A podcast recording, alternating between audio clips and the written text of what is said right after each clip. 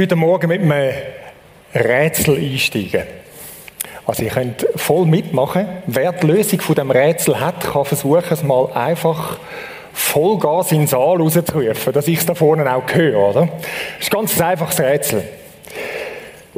Was ist das? Wenn man es braucht, dann schmeißt man es weg. Wenn man es nicht mehr braucht, nimmt man es wieder zu sich.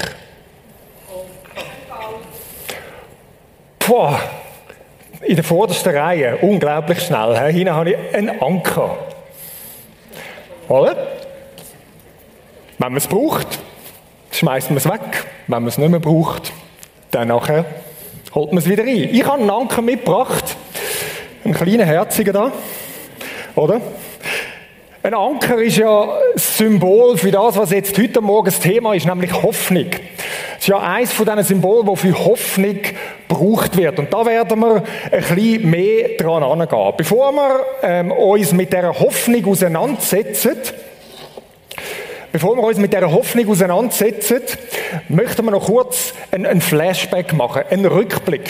Es ist ja eine Serie, die wir gestartet haben letzten Sonntag und diese Serie, die ist an drei Begriffen. Und die Frage ist so, was zählt denn wirklich? Was zählt denn wirklich für das neue Jahr oder ganz grundsätzlich?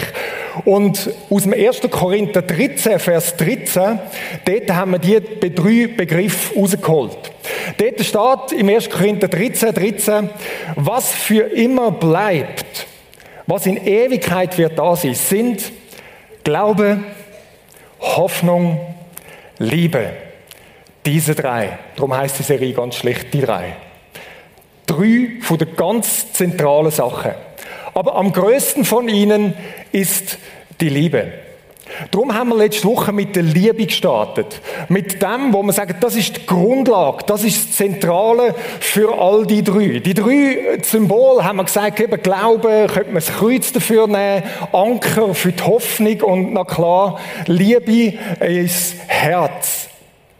Aber in dieser Serie merkt man, dass die drei Sachen aufs engste miteinander verknüpft sind. Die kannst zum Teil sogar begrifflich. In der Bibel ist es gar nicht so einfach, die voneinander zu unterscheiden. Was ist denn jetzt was und wieso bedeutet das? Wo wir mit der Liebe gestartet haben, haben wir gesehen, es gibt nicht den Knopf, wo man draufdrücken und um das geht es gar nicht. Dass man sagt, so jetzt muss die Liebe an sein und ich muss möglichst alle lieben, das ist schon gut. Aber dummerweise ist es nicht so einfach. Wir haben keinen Knopf. Und wir haben gesehen, das Zentrale, das Zentrale ist das, wir lieben, weil er, Gott selber, uns zuerst geliebt hat. Er ergreift die Initiative. Er ist die Liebe in Person. Eine der radikalsten Aussagen überhaupt, wenn man mal darüber nachdenkt. Gott selber ist die Liebe in Person und er ist die Quelle, die Grundlage von allem anderen, wo daraus rausfließt. Das ist das, was wir das letzte Mal ähm, ein bisschen genauer angeschaut haben. Und die drei Sachen haben wir das letzte Mal schon angetönt. Die drei Sachen sind ja manchmal so Begriffe, wo man wissen, sie sind wichtig und wichtig, aber manchmal ein bisschen Worthülse, oder? Man, man schwätzt so ein bisschen darüber, ja, Liebe, Hoffnung, Glauben, man braucht es irgendwie und das möchten wir genauer anschauen. Was bedeutet es denn wirklich? Was bedeutet es nicht nur in unserem Sprachgebrauch, sondern was bedeutet es, wenn die Sachen in der Bibel vorkommen? Und ich habe das letzte Mal schon angetönt, all drei Sachen drehen um das Verhältnis mit Gott, um die Beziehung mit Gott, sind Beziehungsbegriffe. Bei der Liebe ist das irgendwie noch klar, oder? Aber auch Hoffnung, die wir heute anschauen, ist das Tiefste, hat es mit unserer Beziehung mit Gott zu tun und sonst verstehen wir es nicht. Jetzt ein kleiner Exkurs an dieser Stelle. Beziehung, oder? Das hören da öfters, die, die irgendwie aus dem Impact oder O2 kommen, können so langsam nicht mehr hören von mir, gell? Ja, genau, dort, ja, ich habe ich habe letzten Sonntag gesehen. Aber ähm, ich bin ein paar Mal angesprochen worden, schon drauf, zum sagen, ja, du hast dich doch mit dem auseinandergesetzt und so weiter, sag doch mal irgendetwas. Und ich habe bis jetzt eigentlich immer gefunden, ich will da dazu nichts sagen. Aber weil jetzt doch wieder ein paar mich angesprochen haben, habe ich gedacht, für einmal im Gottesdienst bringe ich das. Ja, ich habe zu dieser Sache mit der Beziehung mit Gott geforscht. Das war meine Doktorarbeit und das ist ein Buch rausgekommen. Das ist das Buch, das ihr da seht. Und äh, Der Punkt ist, wieso ich nie etwas dazu gesagt habe, das ist ein kompliziertes Buch. Und es ist Englisch. Und wenn ihr das kauft, weil ihr denkt, der Michi hat das geschrieben so gut, dann werdet ihr vielleicht enttäuscht sein, weil es jetzt nicht gerade so sofort eins zu eins auf euer Leben könnt anwenden Wenn ihr aber euch das wollt antun und dort ein bisschen tiefer drin eintauchen und keine Angst davor habt, dann habe ich heute mal ausnahmsweise ein paar von denen mitgebracht. Die sind im Foyer, könnt das posten oder ihr könnt es auch überall kaufen, wo es Bücher gibt. Aber sind nicht enttäuscht, wenn ihr es ein bisschen kompliziert findet oder so. Das ist halt einfach bei so Fachbüchern. Das wäre wie wenn ich irgendwie über ein Fachbuch über Atomkraft würde lesen, oder? Verstehe ich vielleicht, was auch immer. Aber, was wir auch noch angefangen haben, und das ist vielleicht ein bisschen praktischer, jetzt gerade letzte Woche haben wir angefangen, einen Podcast zu machen zu diesen Beziehungsthemen wo es ein weniger kompliziert und zwar auf Deutsch ist und wo wir über mehrere Mal einfach die Beziehungsthemen, wo unter anderem auch in dieser, dieser Serie natürlich vorkommen, ein bisschen mehr zu ergründen. Wenn dich das interessiert und im Stichwort Beziehologie, kannst du das anschauen. So, das war's. Jetzt steigen wir erst richtig ein. Hoffnung. Hoffnung. Was bedeutet denn der Begriff? Wir haben am Anfang haben wir es eingeblendet mit dieser Menti-Umfrage. Auf was hoffst denn du? Wenn man so eine Frage stellt, dann kommt ja etwas mit dem zum Ausdruck, was man unter dem verstehen. Und wir möchten mal das Resultat anschauen, was da so zusammengekommen ist. Auf was hoffst du? Friede, Schnee, mehr Salär. Sehr gut. Auch wirklich Sachen, wo, wo ja zentral sind, dass der Krieg endet, Kriegsende, Ukraine. Endlich wieder Sonne. Dass meine Frau gesund ist. Ihr merkt, das hat mit existenziellen Sachen zu tun. Wo manchmal ganz tief gehen. Vielleicht ein bisschen tiefer als jetzt einfach nur Schnee.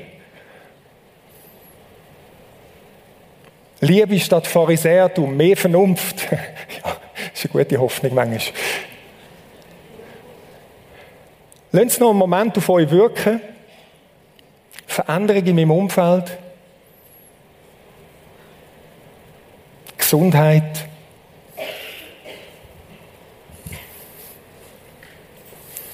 Ganz bunt gemischt. Aber ich glaube, es drückt gut etwas von dem aus, wie wir im Normalfall Hoffnung verstehen. Oft hat es ja mit dem zu tun, das hat es ja da vorne auch, mit Schnee und so weiter. Also wie, ich hoffe, dass es gutes Wetter gibt. Oder so benutzen wir das in unserem Sprachgebrauch. Ich hoffe darauf, dass es gutes Wetter gibt. Ist ja nochmal ein bisschen schwächer, als wenn man würde sagen, ich glaube, ich glaube, es gibt gutes Wetter. Oder ich glaube, es gibt gutes Wetter, das ist so irgendwie schon ein bisschen stärker. Hoffen ist, hm, ja, wer weiß, aber wäre schön. Ich hoffe, es gibt Schnee. Das ist lustig, ich habe das, ich habe das da auch aufgeschrieben bei mir. Ich, ich hoffe auf eine Lohnerhöhung. Steht da ja auch die vorne, oder? Also nicht, nicht ich für mich, ich hoffe das, ist alles gut. Ähm, ich hoffe auf einen Partner, eine Partnerin, das gibt's ja auch. Oder, und da haben wir auch verschiedenste Situationen da vorne, gerade wenn die Umstände widrig sind, wenn es schwierig ist, da kommt Hoffnung auch stark zum Tragen. Ich hoffe, dass es gut kommt. Ich hoffe auf Veränderung. Ich hoffe darauf, dass sie mich vielleicht in Ruhe lassen wer auch immer sie ist. Ich hoffe, dass ich mich nicht blamiere, gibt es ja manchmal auch. Man denkt so, ich hoffe auf Gesundheit, ich hoffe auf Heilung, ich hoffe auf all die verschiedenen Sachen. Das sind Sachen, die manchmal tief gehen. Aber all das hat etwas Gemeinsames, so wie wir sie in unserem Sprachgebrauch brauchen. Es drückt einen Wunsch aus, vielleicht manchmal auch einen Traum. Ein Wunsch, ein Traum, ein Wunschtraum, vielleicht auch von dem, wo man gern hätte, dass es so und so wäre. Man kann sagen, Hoffnung in unserem Sprachgebrauch ist, wäre schön, wenn, Pünktli, Pünktli, Pünktli, oder? Wäre schön, wenn, Pünktli, Pünktli, Pünktli. Und ich glaube, das ist etwas Wichtiges. Das ist etwas Wichtiges, die Hoffnung. Manchmal ist genau bei dem, wie wir es benutzen, fehlt der Teil von der Frage, von der Begründung. Ist es eine begründete Hoffnung? Mit dem Schnee, ich weiß es nicht, da ist jetzt vielleicht der Wetter, die Wetterlage verändert sich ein bisschen, da ist vielleicht jetzt eine begründete Hoffnung. Aber bei anderen Sachen ist es einfach etwas, wo man sich wünscht, dass es so wäre, ohne dass irgendwo wirklich eine Begründung oder eine Grundlage dafür hat. Und trotzdem ist es etwas Wichtiges für uns. Ist eine Ausrichtung auf das, wo wir sagen, das, auf etwas Positives, auf etwas, wo wir sagen, das geht aufwärts, es ist gut. Und das finden wir schon auch in der Bibel, dass das so gebraucht wird. Ich gebe euch ein Beispiel aus den Sprüchen. Dort im Sprüch 13,2 heißt, endloses Hoffen macht das Herz krank. Oder? Das ist genau das. Ich hoffe, ich hoffe, vielleicht kommt es, ich wünsche mir das, aber dann kommt es vielleicht nicht so. Ein erfüllter Wunsch schenkt neue Lebensfreude. Also aus dieser Weisheit, aus diesen Sprüchen der Bibel, die Art von Hoffnung gibt es durchaus auch. Aber interessant ist, mit dieser Art von Hoffnung bleiben wir primär bei uns stehen. Bei dem, wo wir sagen, also ich versuche positiv zu denken, mich auszurichten und dann hoffen wir darauf, dass der Wunsch erfüllt wird und dann geht es wieder aufwärts. Das ist ein Teil und ich glaube, das ist wichtig und das darf man. Und doch ist es nicht das, was primär darum geht, wenn die Bibel von Hoffnung redet. Ist viel besser, ist viel stärker, viel gewichtiger, viel größer. Und das möchten wir anschauen miteinander. Was heißt denn Hoffnung biblisch? Die Begriffe, die für Hoffnung gebraucht werden, das sind ganz, sind ganz starke Begriffe, aber es gibt ganz verschiedene, wo das ausdrückt. Hebräisch und Griechisch, das sind die Sprachen, wo die Bibel im, im, im Grundtext verfasst worden sind, die benutzen ganz verschiedene Wörter dafür. Und bei allen hat es aber die Bedeutung von warten. Warten auf etwas. Erwarten ist noch ein bisschen stärker, oder? Ich erwarte es, dass es kommt, gespannt sein auf. Das ist mehr als einfach nur so ein frommer Wunschtraum. Ich warte, ich erwarte, ich bin gespannt drauf. Auf, ausgerichtet sein auf etwas, wo ich nicht sehe oder noch nicht sehe. Das ist der rote Faden, der durchgeht, bei dem, was die Bibel Hoffnung als Hoffnung bezeichnet. Und interessant ist noch im Alten Testament, einfach so kleine Randbemerkung, im Alten Testament kommt es praktisch nur als Verb vor. Also nicht die Hoffnung, sondern ich hoffe. Es ist eine Tätigkeit, es ist etwas Aktives, die Hoffnung. Und vielleicht die alten Übersetzungen haben dann manchmal das Wort, ich finde das voll ein super Wort, harren. Mögt ihr euch noch daran erinnern? So? Harren. Genau, das ist eines von diesen Wörtern von Hoffnung. Du harrst auf etwas. Das ist das, was Hoffnung in der Bibel ist. Jetzt findest du das vielleicht immer noch ein bisschen abstrakt. Und du hast recht, oder? Man kann schön darüber schwätzen, was es ist. Und es bleibt trotzdem noch so, so ein bisschen eine Worthülse. Das, was uns am Leben an so ein Wort angeht, sind ja Geschichten. Geschichten oder Bilder. Und ich möchte euch jetzt zu dieser Bedeutung von Hoffnung, wo wir in der Bibel sehen, eine Geschichte oder besser gesagt ein Bild geben. Und zwar ist das ein Bild, das ein bisschen um Weihnachten dreht. Jetzt denkt ihr, ah, Weihnachten ist vorbei, wieso jetzt schon wieder Weihnachten? geht um Weihnachten. Und zwar Weihnachten nicht irgendwo, sondern Weihnachten bei der Beras.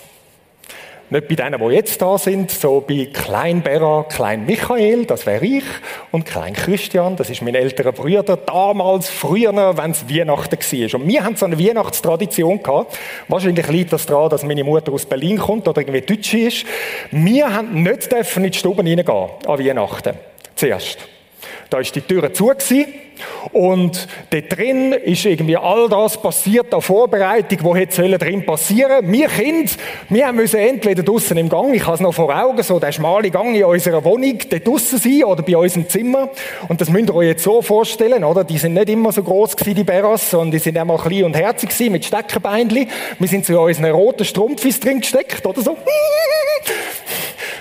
Und haben gewartet, dass wir rein können. Wie haben wir gewartet? Ich gebe euch, ich gebe euch ein, ein Bild, wie wir gewartet haben, oder? So. Etwa so. Das ist Hoffnung. Das ist das, was die Bibel mit Hoffnung meint. Haben wir einen Moment daran zweifelt, dass dort in der Stube irgendetwas glorreich sein wird? Haben wir daran zweifelt, dass unsere Mami da drin am Baum schmücken ist und der wird super sein und die Kerzchen brennen und das komische Ding, Ding, Ding, Ding, Ding Teil über den Kerzchen ist da und wir haben es gehört durch die Stubentür durch. Und dass dort Geschenke sind und die bunten Teller, ist glaube ich auch etwas Deutsches, was auch immer, einfach so die Sachen mit Gutzli drauf und es ist klar gewesen, das ist da drin. Darum sind wir so gewesen. Dann geht endlich die Türen auf, wenn kommt's. Das ist das, was die Bibel Hoffnung nennt. Nicht irgendwie, ah, es wäre schön, wenn es da drin etwas hätte, aber ähm, Biblische Hoffnung ist genau so. Und das ist so zu einem Bild geworden, das ein bisschen besser zu verstehen. Wenn ihr das nächste Mal über Hoffnung stolpert in der Bibel, über den Begriff, dann wisst ihr, ist die gespannte Erwartung, wo weiss, das kommt, da kommt etwas. Jetzt möchte ich euch eine weitere Frage stellen. Wieso, und wir machen es heute ein bisschen interaktiv, gell? Ich habe das Mikrofon. Wieso denken ihr, haben wir so eine starke Erwartung gehabt, haben wir einfach gewusst, doch, doch, das, das kommt, das kommt. Wieso haben wir gewusst, da drin ist das und das? Hast du eine Idee? Ja, weil es nicht die erste Weihnacht war. Nicht die erste Weihnacht, das ist eine gewisse Erfahrung, die man schon hat. Gehen wir noch eins weiter. Immer die, die, die einen ganz schockiert anschauen, nimm nicht mich, nimm nicht mich. Gehen wir noch eins weiter. Was denkst du? Vorgeschichte. Vorgeschichte, genau, geht in die gleiche Richtung. Hast du eine Idee? Weil andere mir gesagt haben, was Weihnacht ist. Weil andere gesagt haben, dass es Weihnacht ist. Kann sie jetzt in unserem Fasten haben das natürlich schon gewusst. Ja, ihr spürt schon, ich will auf etwas Bestimmtes raus. Mal schauen. Jetzt können wir dort, ja? Wir haben Vertrauen gehabt. Vertrauen, aber wen? Mutter. Mutter, Vater. Genau. Was ist der Grund von unserer Hoffnung? Natürlich eine gewisse Erfahrung, aber letztlich ist es eine Erwartung oder genau das, was du gesagt hast, ich wiederhole es nochmal, das Vertrauen, das Wissen, da ist das Mami, wo das macht. Erfüllung, die Person, die gesagt hat, ich meins gut mit dir. Ich will das Beste für euch. Und darum haben wir die Erwartung gehabt und die ist nicht falsch gewesen. Selbst wenn sie mal ein bisschen andere Geschenke unter dem Baum hatten, als wir gerne gehabt hätten, oder? Unsere Wünsche sind groß und die Kohle nicht so groß gewesen. Aber die Erwartung von dem Guten hat genau an dem gehangen. Jetzt in dem Fall an unserem Mami. Wir haben gewusst, die macht das. Und das ist die zweite große Lektion, wenn es um Hoffnung geht. Biblische Hoffnung ist nicht primär Hoffen auf etwas, sondern Hoffen auf jemanden. Nicht etwas, sondern jemand. Und Leute, das, das tönt so klar und so einfach, aber ich glaube, das ist eine der grossen und grundlegenden Erkenntnisse. Und darum ist Hoffnung das tiefste Beziehungsbegriff. Es geht um das Verhältnis, die Hoffnung hängt an dem, wo die feste Grundlage von all dem anderen ist. An Gott selber. Und wenn wir in die Bibel hineinschauen, dann sehen wir, das ist so viel mehr als einfach nur positives Denken. Es ist die Hoffnung in jemanden setzen. Und der jemand ist unser allmächtiger Gott. Und wenn du hineinschaust, und am stärksten kommt das vielleicht am, am mit der baltesten Ladung kommt es in den Psalmen. Wieso in den Psalmen? Ja, das sind Gebete. Leute, die Gott gegenüber ausdrücken, schau, du bist es. Wir hoffen nicht in erster Linie einfach auf etwas, egal, auch wenn das etwas voll berechtigt ist und gut ist, sondern wir setzen unsere Hoffnung auf dich. Und wir möchten ein paar Texte anschauen, wo das zum Ausdruck kommt in den Psalmen. Psalm 71, Vers 5, jetzt kommt ein bisschen das Feuerwerk, gell, von verschiedenen Texten, sind ihr dabei? Denn du bist meine Hoffnung. Jahwe, mein Herr, meine Zuversicht von meiner Jugend an. Eine starke Aussage. Gott ist personifizierte Hoffnung. Er ist es. Du bist meine Hoffnung. Jetzt habe ich vorher gesagt, das ist jetzt einer von diesen Orten, wo es nicht ein Verb ist, aber an den meisten Orten ist es ein Verb. Und in den Psalmen, jetzt gehen wir von vorne ein bisschen durch, es sind bei weitem nicht alle, wo das kommt, aber ein paar. Du bist meine Hoffnung. Das wird ausdruckt an ganz verschiedenen Orten. Psalm 25, 5. Leite mich in deine Wahrheit und lehre mich, denn du bist der Gott meines Heils. Auf dich hoffe ich alle Zeit. Wenn du jetzt eine alte Übersetzung für nimmst, kann da stehen, auf dich harre ich alle Zeit. Das Harre finde ich noch gut. Das ist so, hat für mich noch der Ausdruck so, ich klammere mich an dir fest, oder? Auf dich hoffe ich alle Zeit. Psalm 27, 14. Hoffe auf Jahwe. Jahwe, für die, die das nicht wissen, der Name von Gott im Alten Testament, auch im Neuen. Sei stark und dein Herz fasse Mut und, wie wir es nochmal sagen und hoffe auf Jahwe. Nicht auf X, nicht auf Y, sondern auf ihn höchst persönlich. Psalm 38, 16. Denn auf dich, Jahwe, hoffe ich. Du wirst antworten, o oh Herr, mein Gott. Wieder die, die Zuversicht in seinen Charakter, in das, wer er ist. Und darum hoffe ich auf dich. Psalm 42, Vers 6. Was betrübst du dich, meine Seele? Und bist so unruhig in mir. Ich finde das immer spannend, wenn Psalmisten anfangen, mit ihrer Seele, mit ihrem Leben, mit sich selber reden. Gerade heute Morgen gehört, wo Leute vielleicht enttäuschte Hoffnung haben an einem Punkt und so eine betrübte Seele haben. Wie vielleicht die Grundlage für das, was wir gehofft haben, wie es ist ein Wunsch gewesen, ja, und das ist gut. Aber es hat nicht die Substanz gehabt dahinter, um zu sagen, ja, das ist klar. Was betrübst du dich, meine Seele, und bist so unruhig in mir? Hoffe auf Gott. Denn ich werde ihm noch danken für die Rettung, die von seinem Angesicht kommt. Auch selbst wenn ich sie jetzt im Moment noch nicht sehe. Und sechs Verse später im gleichen Psalm, hast du gemerkt, es hat sich etwas geändert. Fast das Gleiche nochmal, wie es so wichtig ist. Was betrübst du dich, meine Seele, und bist so unruhig in mir? Hoffe auf Gott. Denn ich werde ihm noch danken, dass er meine Rettung, sogar er ist rettig und mein Gott ist. Und so könnte man weiter und weiter und weiter gehen. Und wir merken etwas davon, wenn wir die Texte anschauen, plötzlich sind die Sachen das etwas, wo man darauf hofft. Nicht weg, nicht unwichtig, aber es geht wie in den Hintergrund und Gott selber tritt in den Vordergrund. Das ist das, wo wir sehen, was zentral ist an dieser Hoffnung. Und vielleicht ist zu dem Zweck sogar mal dran, die Hoffnungsankerli, wo wir haben, nicht, dass die falsch sind, nicht, dass die unberechtigt sind. Aber manchmal ist es vielleicht dran, die Ankerli einen Teil sogar loszulassen. Wisst ihr noch das Rätsel vom Anfang? Was muss man manchmal von sich wegschmeißen? Manchmal ist es dran, so etwas wie loszulassen. Damit wir frei sind, das Eigentliche Gott selber den eigentlichen Anker zu umfassen. Und ich habe gedacht, ich bringe euch schon einen rechten Anker mit, oder?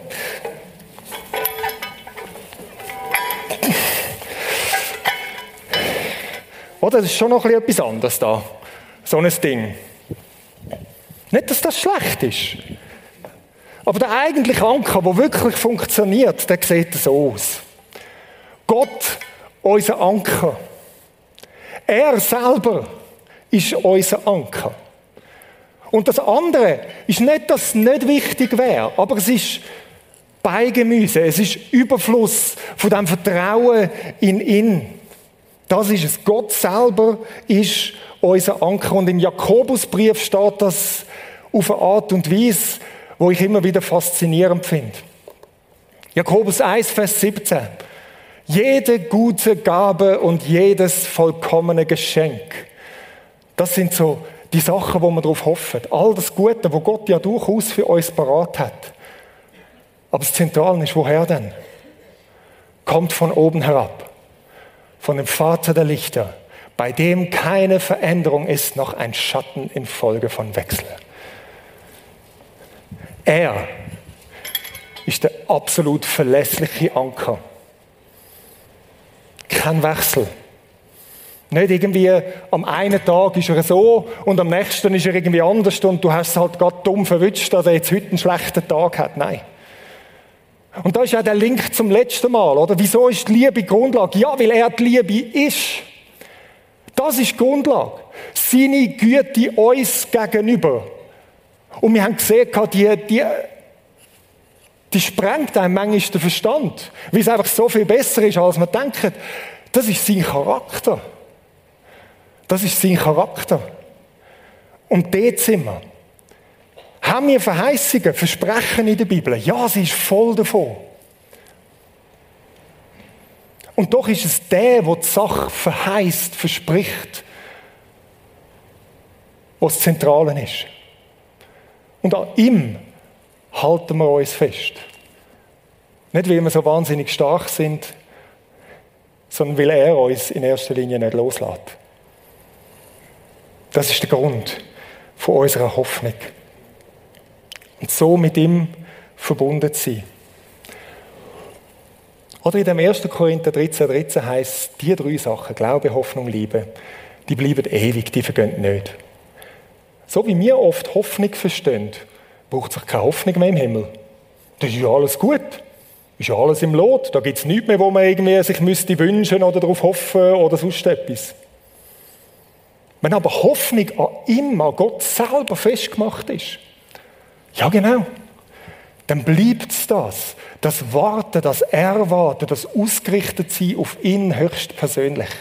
Und das ist das Zentrum. Ich möchte es zum Schluss noch ein bisschen konkretisieren. Ich greife nochmal meine Mami auf. Meine Mami, die uns so gut versorgt hat an Weihnachten und so weiter. Meine Mami ist kurz vor Weihnachten ist sie gestorben. Und das ist traurig, aber gleichzeitig ist auch etwas, was sie immer getragen hat. Irgendwann im Laufe von ihrem Leben hat sie den Jesus Christus kennengelernt. Und mit dem ist die Hoffnung gekommen, dass sie gesagt hat, der treibt mich, der hebt mich auch über den Tod darüber aus. Und es ist für sie immer klar gewesen, die Hoffnung, das geht weiter. Das, wo alles Mögliche, und sie hat also wirklich nicht das einfachste Leben gehabt. All das, was schwierig war, hat sie gewusst, irgendwann kommt das, dass Sachen wiederhergestellt werden. Mein Körper, wo immer mehr den Geist aufgegeben hat, ich werde mal einen neuen Körper bekommen. Es wird einmal etwas Neues kommen. Das ist die Hoffnung, die sie hatte. Und weißt du was? Das ist nicht einfach ein frommer Wunschtraum, sondern es ist eine begründete Hoffnung. Weil die Hoffnung eben nicht an etwas hängt, sondern an einer Person. Die Hoffnung hat einen Namen. Jesus Christus. Er, der von den Toten auferstanden ist.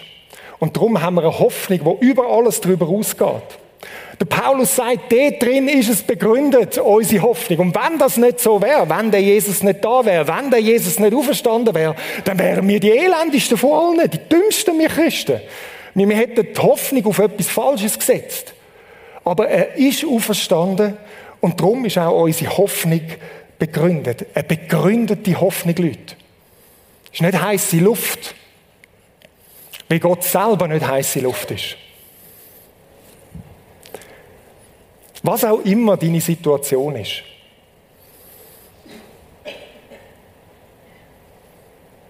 Ich könnte jetzt so drehen gehen und bei allen fragen, ich muss es gar nicht. Weil das, was ich euch sagen will, ist, ich muss eure Situationen gar nicht kennen. Was auch immer deine Situation ist, egal wie oberflächlich oder wie absolut existenziell, es gibt Grund zur Hoffnung. Und das ist kein Floskel. Das ist nicht einfach irgend so ein frommes Wortfetzli. Es gibt Grund für Hoffnung, weil die Hoffnung eine Person ist, weil es an ihm selber festgemacht ist. Deine Hoffnung hat auch einen Namen, Jesus Christus. Und der ist lebendig, der ist da, der ist gegenwärtig. Drum, es gibt immer Grund für Hoffnung für dich. Und auch für uns als Kinder. In einer Kirche geht es manchmal auf und ab und weiss nicht was. Und wir müssen ja nur mal Briefe lesen, wo der Paulus schreibt. Da hätte die meisten gar nicht müssen schreiben wenn die nicht alle möglichen Aufs und Abs und Krisen gehabt hätten. Aber es gibt Grund zur Hoffnung immer. Weil wir als Gemeinschaft, als Kille, wir sind seine Kille. Er ist und bleibt der Herr von dieser Kille. Und darum sind wir mit ihm verbunden und gehen Schritt für Schritt vorwärts. Es gibt Grund für Hoffnung. Und nochmal etwas. Wenn sich Hoffnungslosigkeit bei dir breit macht, das gibt es ja manchmal, wie das, eine Abwärtsspirale, dann steckt immer irgendeine Art von Lüge dahinter. Es gibt immer Grund zur Hoffnung. Er ist da. Wenn sich Hoffnungslosigkeit breit macht, dann ist immer irgendwo eine Lüge dahinter. Der, wo die Bibel vielleicht Durcheinanderbringer nennt.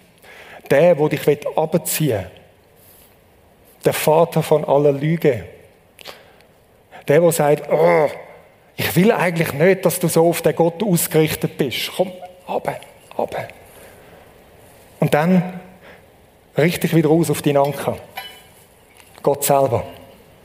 Du sagst, nein. Ich habe immer Grund zur Hoffnung. Ich möchte jetzt eine Zeit nehmen, einen kurzen Moment, wo wir nicht nur theoretisch bei dem bleiben, was wir jetzt gesagt haben, sondern wo du vor dem Gott bist. Vielleicht hilft es dir, die Augen zuzumachen. Und ich möchte euch wie zwei Aspekte von dem geben. Eine Zeit, wo du vor dem Gott bist. Er ist jetzt da. Und manchmal selbst in einem Gottesdienst müssen wir uns das noch bewusst machen. Jetzt gerade, in diesem Moment. Er ist da. Ich möchte zuerst einen kurzen Moment nehmen, wo du vielleicht falsche Hoffnungen kannst loslassen kannst. Es gibt falsche Hoffnungen, die wirklich falsch sind. Die einfach keinerlei Grund haben. Und dann gibt es so Enkel, die sind nicht falsch, sind nicht schlecht, aber verheben vielleicht im Letzten doch nicht ganz. Vielleicht ist es daran, dass du etwas von dem loslässt. Vielleicht fragst du bei Gott nach, weil er ist da und sagst, gibt es etwas, wo ich loslassen soll? Mach dich in dem Moment mal einfach die Augen zu. Moment vor Gott. Was für eine falsche oder zu kleine Hoffnung ist es dran, einen Moment loszulassen. Mir hilft das manchmal, wenn ich das sogar auch mit dem Körper ausdrücke, dass ich wie die Handflächen nach oben tue, so wie wenn ich etwas loslasse und sage, also ich lasse los.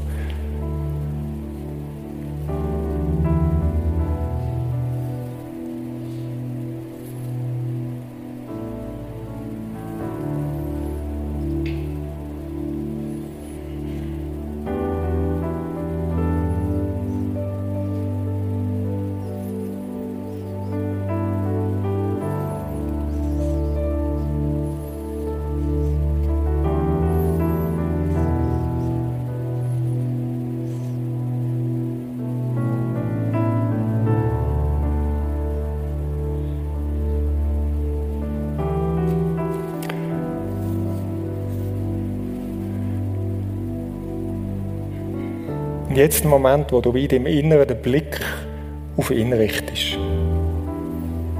Das heißt, aufschauen auf ihn. Der Anfänger und der Vollender von unserem Glauben. Ich frage, was hast denn du für mich? Mir hilft es manchmal dort, wie in Empfangsmodus zu gehen, die Handflächen nach oben. So wie wenn ich ein Geschenk in Empfang nehme oder mich nach jemandem ausstrecke. Was hast du?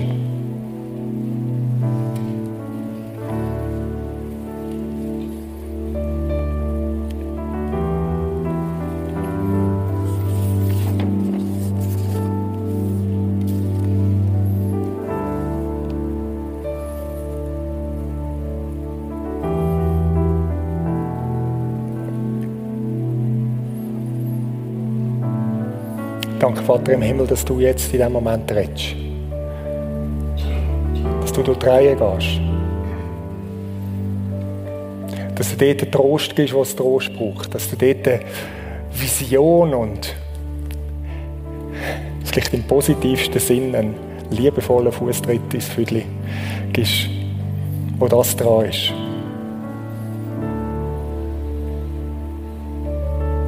Danke, bist du unsere Hoffnung. Mein Gebet ist für mich persönlich, aber auch für uns alle, als Leute, die jetzt hier versammelt sind, dass wir das wirklich entdecken. Es geht nicht um etwas, es geht um dich.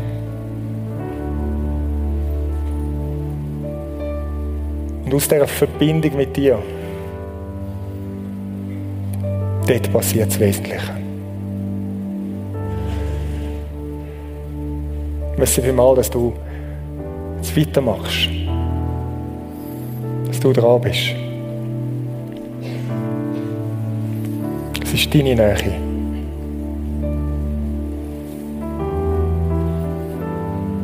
Amen. Wir möchten miteinander jetzt das Lied singen. Dir näher sein. Nicht etwas, sondern ihm näher sein. Und nächsten Sonntag geht es weiter. Vielleicht hast du dir jetzt überlegt, ja, warte mal, Hoffnung, das klingt ganz fest nach dem, was wir eigentlich glauben nehmen. Genau. Was denn der Unterschied ist, das werden wir das nächste Mal miteinander ergründen.